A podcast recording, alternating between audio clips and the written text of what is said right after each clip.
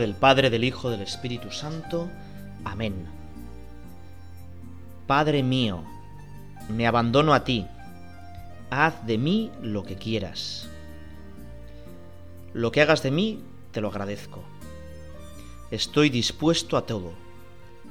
Lo acepto todo. Con tal que tu voluntad se haga en mí y en todas tus criaturas. No deseo nada más Dios mío. Pongo mi vida en tus manos. Te la doy, Dios mío, con todo el amor de mi corazón, porque te amo y porque para mí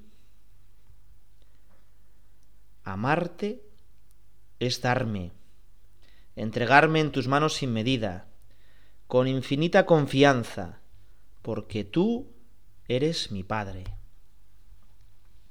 esta oración tan bonita con la que queremos rezar contigo, Señor, y con la que tendríamos para meditar pues, los 30 minutos y mucho más, ¿verdad? Pues es lo que queremos hoy rezar. Me abandono a ti, tengo infinita confianza en ti. Y esta oración tan bonita es del santo más reciente de la Iglesia, el último santo canonizado en la Iglesia Católica. Charles de Foucault, Carlos de Foucault.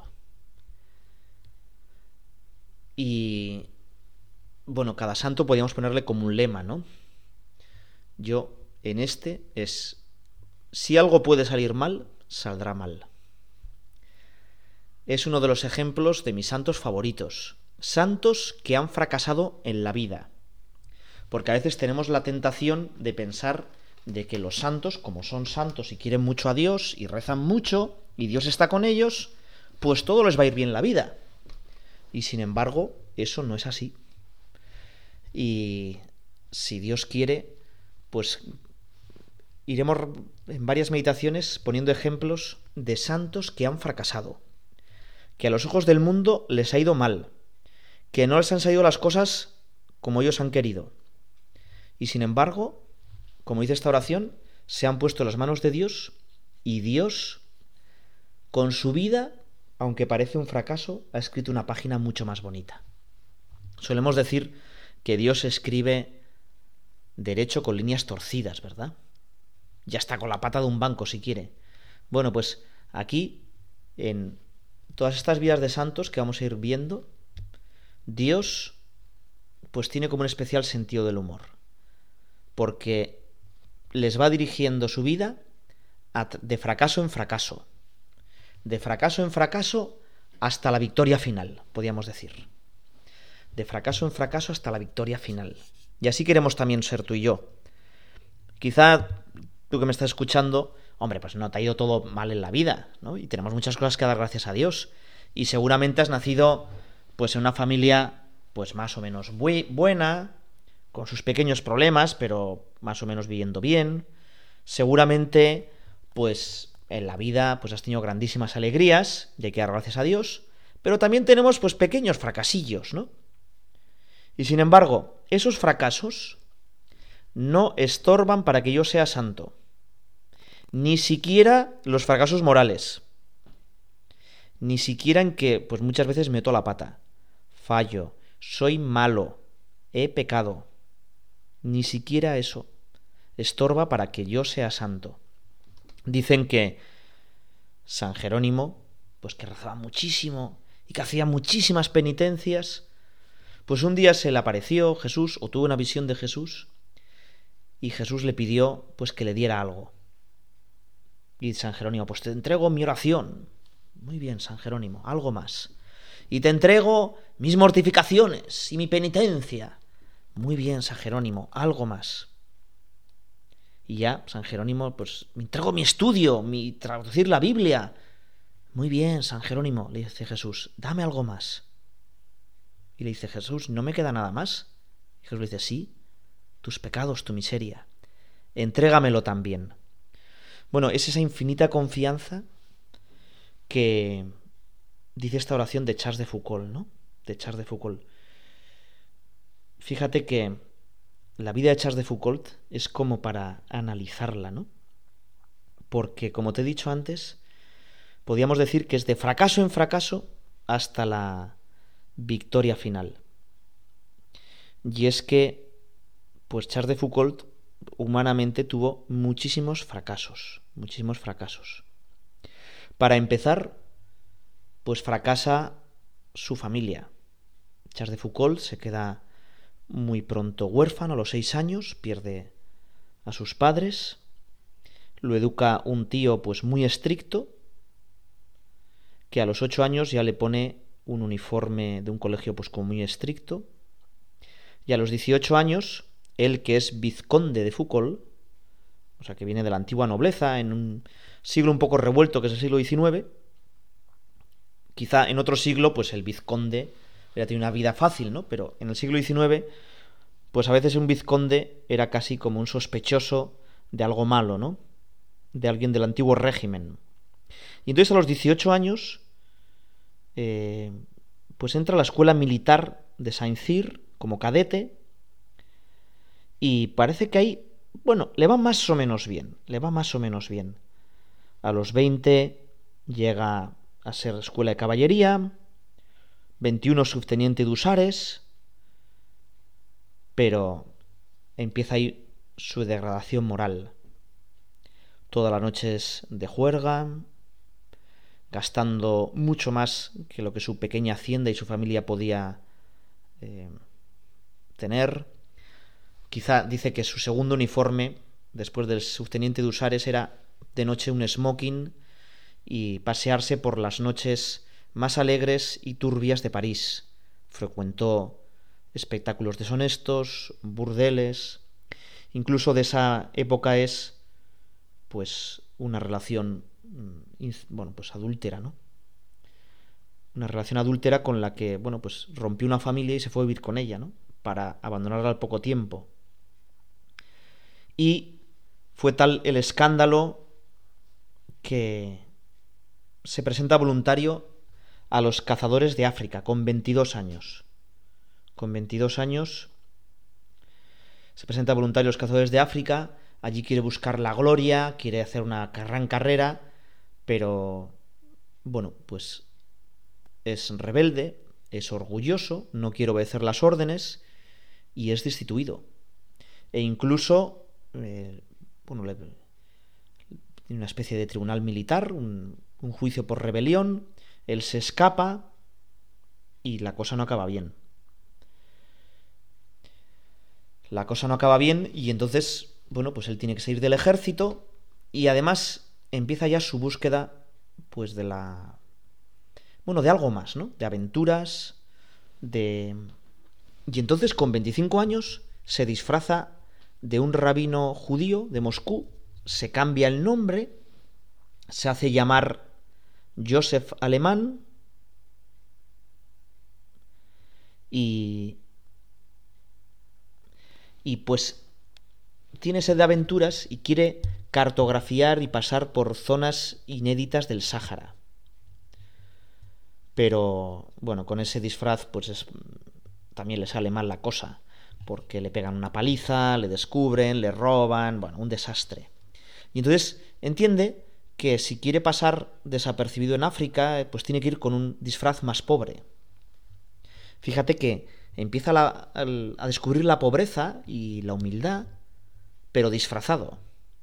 O sea, una, una cosa falsa, y ahí es donde empieza su conversión. Se va a cambiar de disfraz. Se hace llamar Joseph Cobo y pasa como un hebreo marroquí y durante siete años va a estar pues por ahí conociendo aquella zona y le va a impresionar muchísimo su. Pues la fe de esta gente, ¿no? La fe de esta gente. De esta época también es.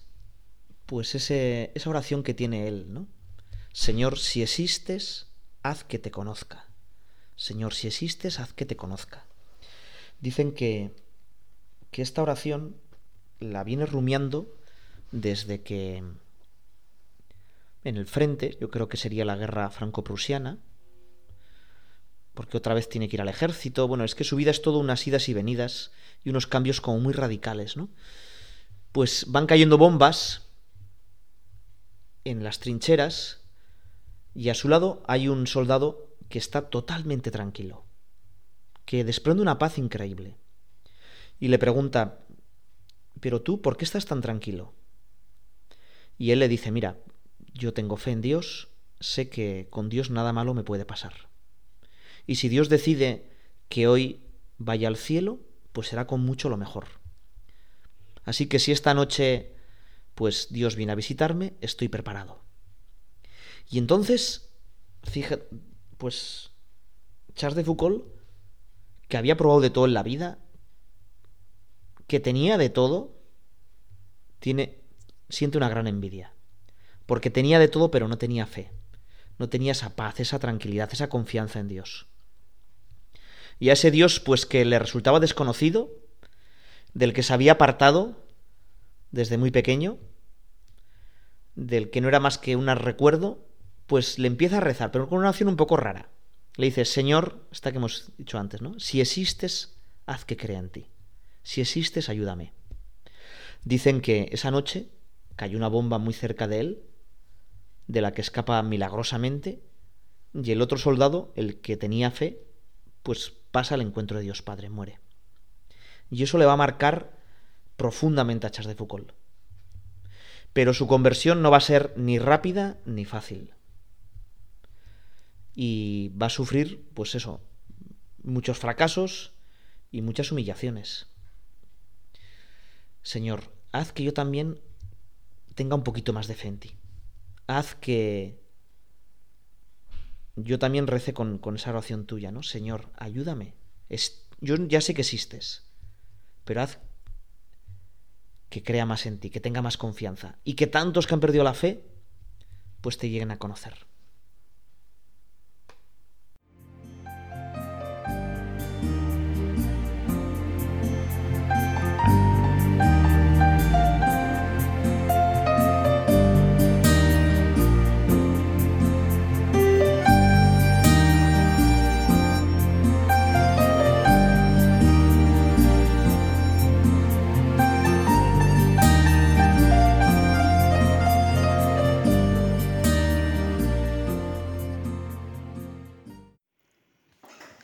San Carlos de Foucault es sin duda el santo de los fracasados.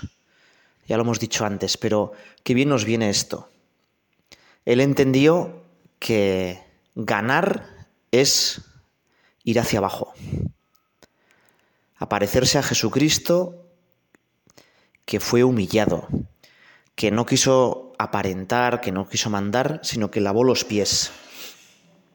Y como te decía, y él mismo reconoce, él en 1886 decía que pasaba largas horas repitiendo esa extraña oración. Dios, si existes, haz que te conozca. Si existes, ayúdame. Y se acercó un sacerdote, el padre Hubelin, o como se pronuncie, ¿verdad? Y le fue pidiendo lecciones de religión, y hasta que un día decidió que bueno, quería ser cristiano. Él dice que no creyó todo en un solo día. Unas veces los milagros del Evangelio le parecían increíbles, otras quería mezclar en sus oraciones pasajes del Corán, pero poco a poco se fue acercando a Dios. Y tras dos años de instrucción, él era bastante impulsivo, este sacerdote le decía que tuviera paciencia.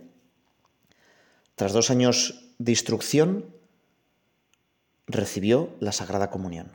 Él estaba bautizado, pero no había hecho nunca la primera comunión y recibió la Sagrada Comunión.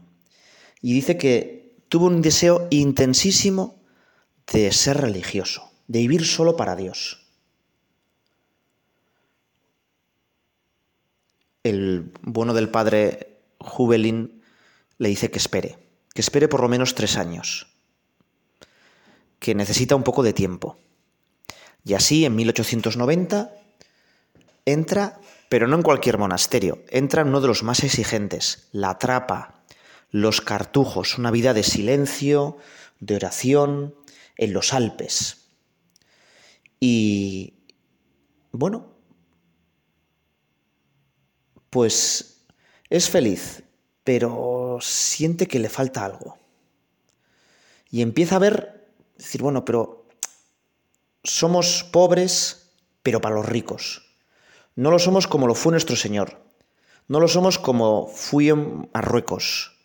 No lo somos como fue San Francisco. Y empieza a pensar, ¿y si hago yo una congregación pues más exigente?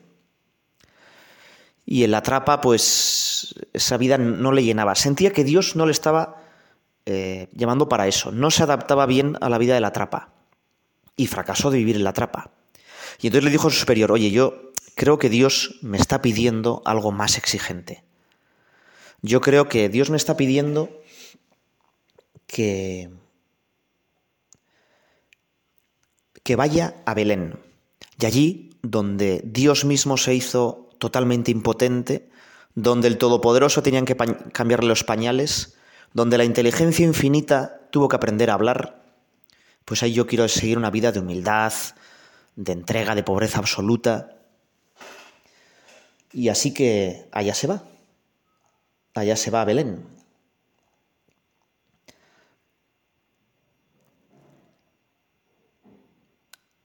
Perdón, Nazaret.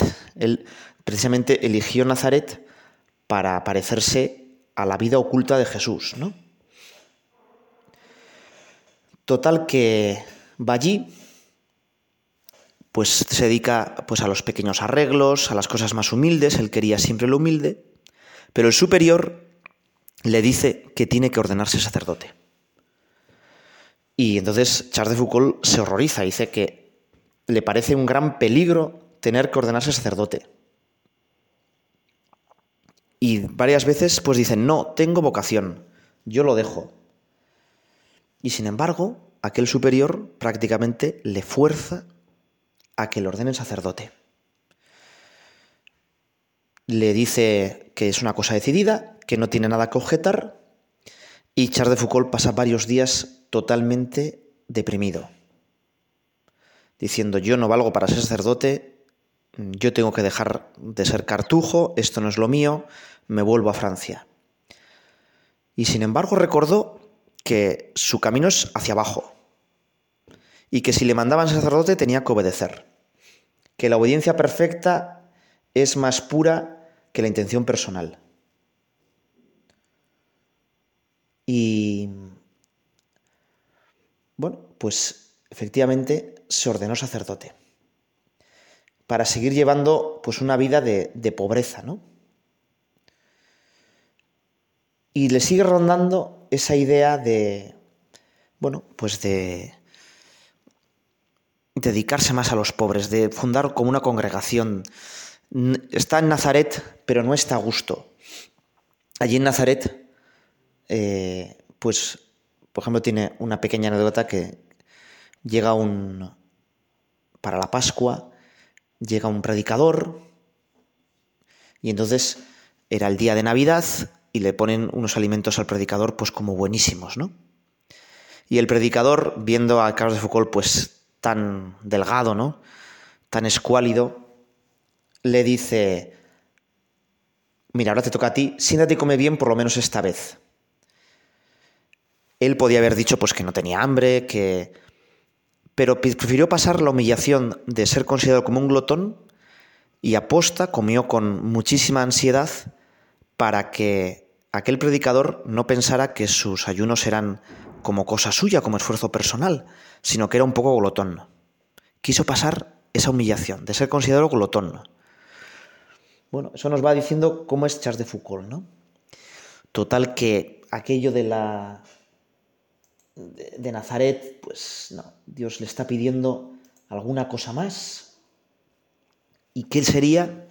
Y entonces decide que a aquellos marroquíes que les ha tratado tan mal, él tiene que ir y amarles. Ser como un hermano universal. Y entonces, pues se va a Marruecos. Se va a Marruecos y allí pues intenta ser como una pequeña semilla plantado en el corazón del Sáhara.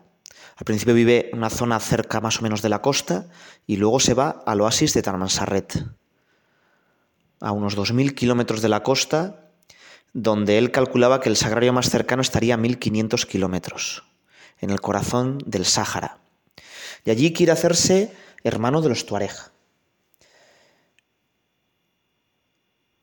Dice, mi vocación ordinaria es la soledad, el silencio, el abajamiento. Y si creo ser llamado excepcionalmente a otra cosa, solo puedo decir como María, aquí está la esclava del Señor. Dice que pasaba larguísimas horas en oración. Y allí en Transarret, pues a los ojos del mundo igual sí que hace cosas, ¿no? Porque crea el alfabeto tuareg, los tuareg no sabían leer ni escribir, y para transcribir sus sonidos crea el alfabeto tuareg, eh, la primera gramática también en tuareg, tuareg francés, pero éxitos humanos, pues sí, es amigo de muchos tuareg, pero ninguno se convierte. Aquel, aquella idea que tenía o pensaba que eran esos barruntos de Dios de fundar una orden, pues no le sale absolutamente nada. Durante larguísimos años está enterrado en el desierto del Sáhara, como una semilla totalmente inútil. Y sin embargo, él dice que igual que una semilla en el Sáhara puede estar siglos sin germinar, pero que algún día llegará un poquito de humedad y germinará, también la semilla de su vida, con la gracia de Dios, algún día germinará. Y vaya sí que se ha germinado. Fíjate que le salió mal hasta su muerte fue también casi como una equivocación. Empieza la Primera Guerra Mundial, unos tuareg que son enemigos de sus, de los, amigos tuareg llegan a la pequeña choza donde Charles de Foucault vivía y tenía allí el sagrario y lo asesinan, pensando quizá que era un colaborador de alguna potencia occidental. Y sin embargo, la semilla de Charles de Foucault ha dado muchísimo fruto. Veinte asociaciones se inspiran en él. Su espiritualidad, sus escritos, pues han servido a miles y miles de personas. ¿eh? Y qué bien nos vendría a ti y a mí que, bueno, pues no nos va a llamar a la cartuja, ¿verdad? A vivir en soledad, no nos va a llamar a vivir una pobreza en Nazaret, no nos va a llevar eh, pues a vivir allí en el, en el Sáhara. Pero ya donde estamos, como dice Charles de Foucault, imitar la vida oculta del humilde y pobre obrero de Nazaret.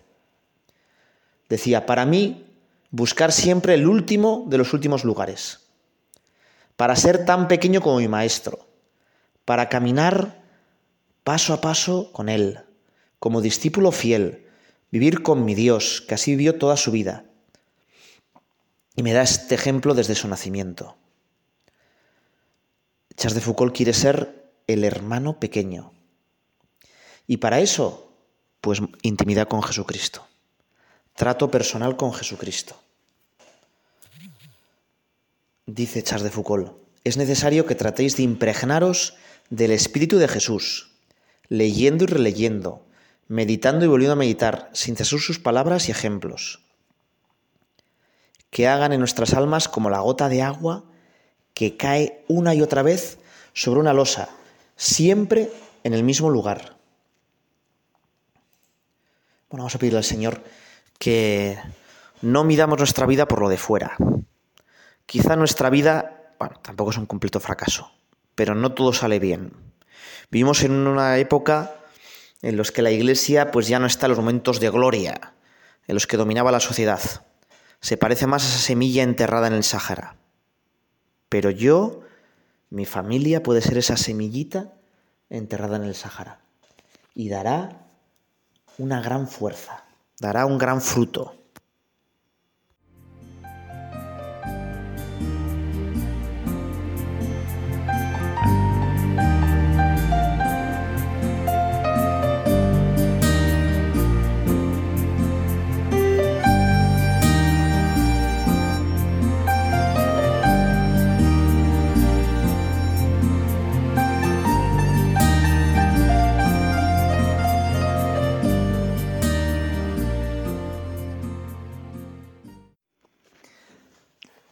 El milagro con el que Charles de Foucault pues va a ser canonizado es también muy curioso.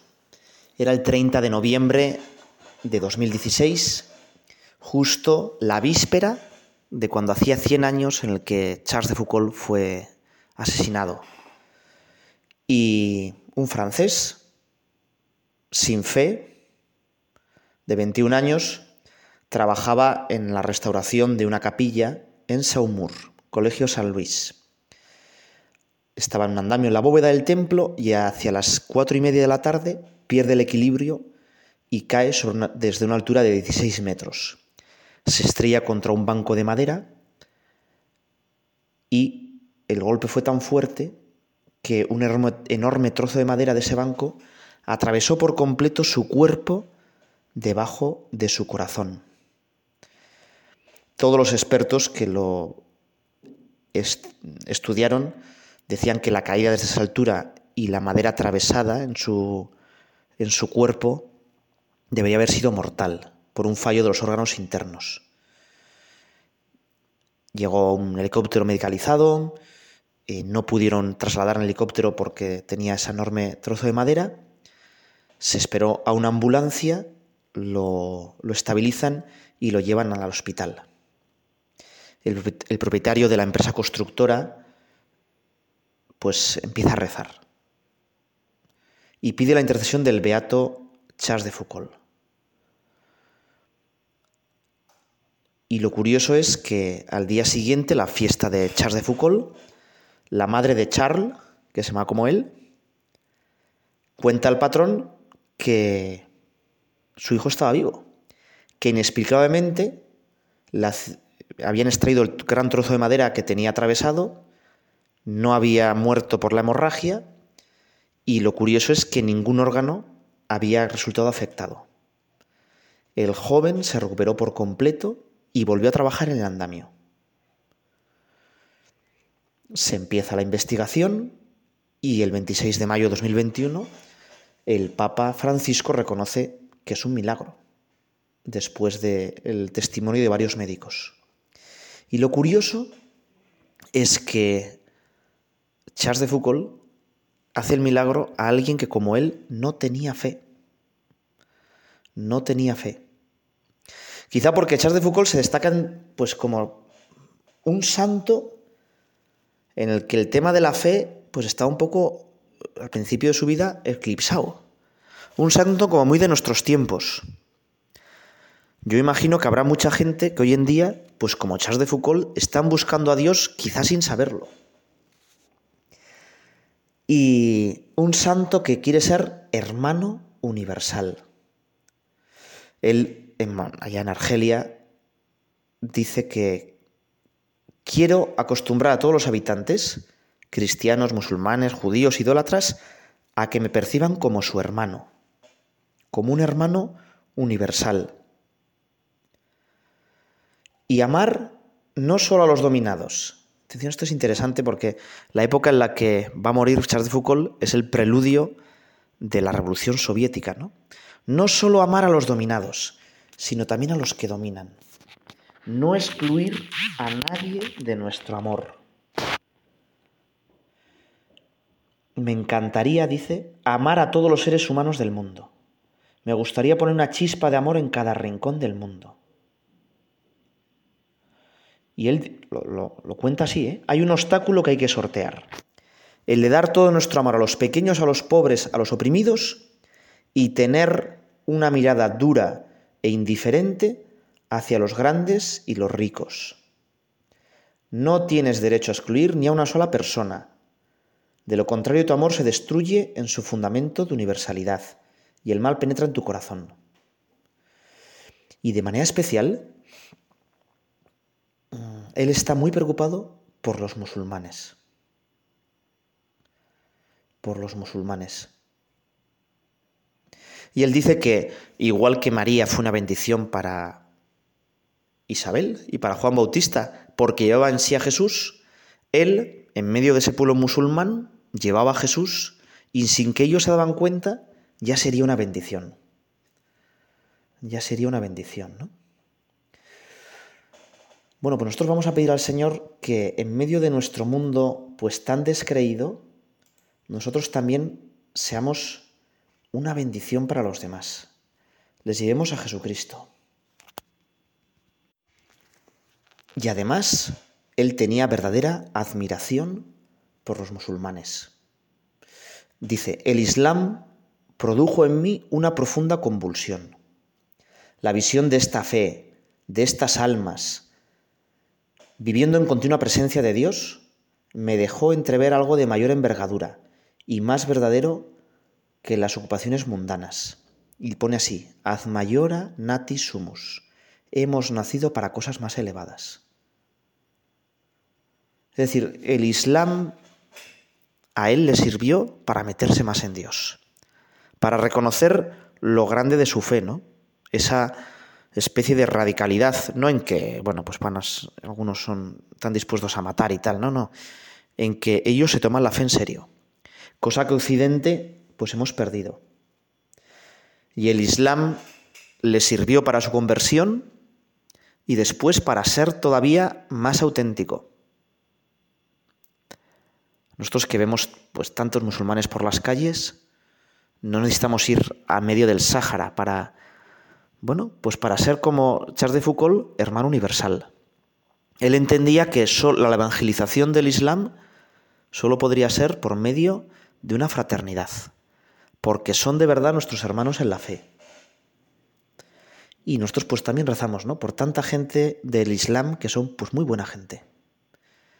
Y también por los del Islam que no son tan buena gente, igual que Charles de Foucault. Porque hay cámara a todos, ¿verdad? Porque hay cámara a todos. Vamos acabando nuestra oración. Algunos han llamado a Charles de Foucault el santo de los fracasados o el maestro imposible, ¿no? Charles de Foucault miraba con confianza todas las situaciones, incluso si eran un poco catastróficas, en medio de esa Primera Guerra Mundial, de un norte de África convulso, pues él explicaba que la falta de fe que él notaba en Francia no era tan universal, que había mucha gente que no había doblado la rodilla ante Baal, igual que en el pueblo de Israel, que Jerusalén se reconstruyó en medio de la opresión de los tiempos, ¿no? Y que también la Iglesia pasaría un momento de purificación, de destierro, pero que sería reconstruido. Que reine Jesús en esos lugares donde su reino pasado fue tan claro y ahora ha desaparecido. Se refería a Francia y también un poco a Occidente. Mi fe es invencible. Jesús ha derramado su sangre por todos los hombres. Lo que es imposible para los hombres es posible para Dios. Por eso lo espero de todo corazón para Europa, para Francia y también para los musulmanes y los árabes. Id a todo el mundo y predicad el Evangelio. Bueno, pues fíjate que con estas palabras tenemos que, acabar, ¿no? Charles de Foucault evangelizó sin hacer aparentemente nada, fracasando en montar una orden, fracasando en convertir gente, y sin embargo, al estar muy unido a Dios, él dio un fruto increíble. Fue la semilla de trigo que cayó en el Sáhara y que sigue dando fruto. Bueno, pues tú y yo también tenemos que ser una semilla. Tú y yo, muy unidos al Señor, podemos dar un fruto impresionante. Que este gran santo de los fracasados nos ayude a unirnos más a ti, a como la Virgen María decir, aquí está la esclava del Señor. Dios te salve María, llena eres de gracia, el Señor es contigo, bendita tú eres entre todas las mujeres y bendito es el fruto de tu vientre Jesús. Santa María, Madre de Dios, ruega por nosotros pecadores, ahora y en la hora de nuestra muerte.